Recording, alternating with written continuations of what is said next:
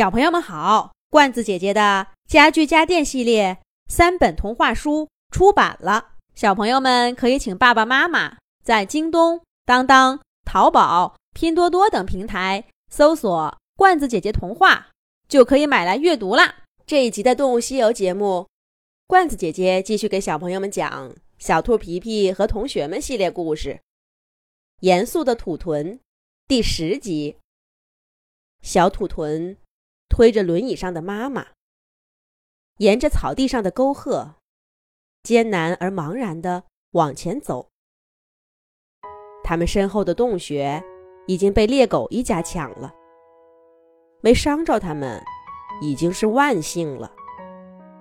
更何况还抢出了些吃的用的，小土豚没什么好抱怨的。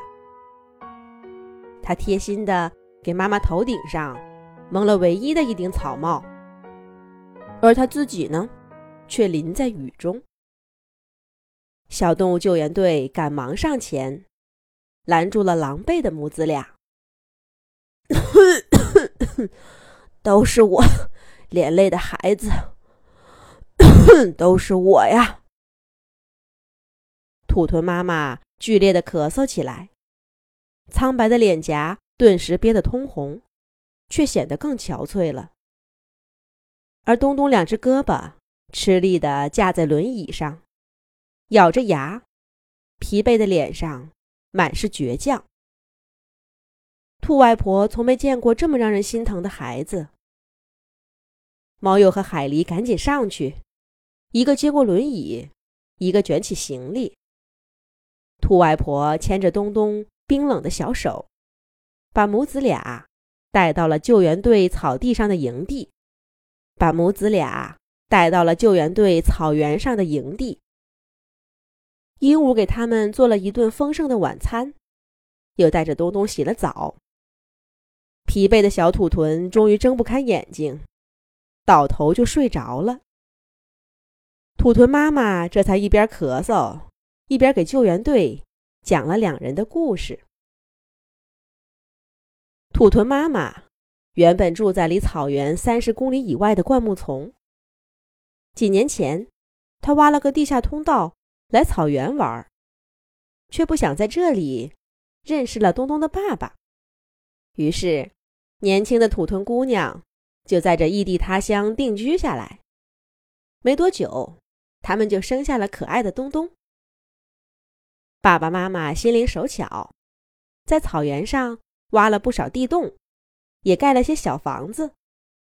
虽然难免被更凶狠的动物欺负，但日子总归过得还不错。小东东健康快乐的长大了。只不过东东越大，爸爸妈妈就越发现这个孩子跟一般的土豚不一样。他总是问爸爸妈妈：“为什么猎狗只说了声谢谢？”就住了我们的房子，为什么猎豹占用了地道，我们就得搬走？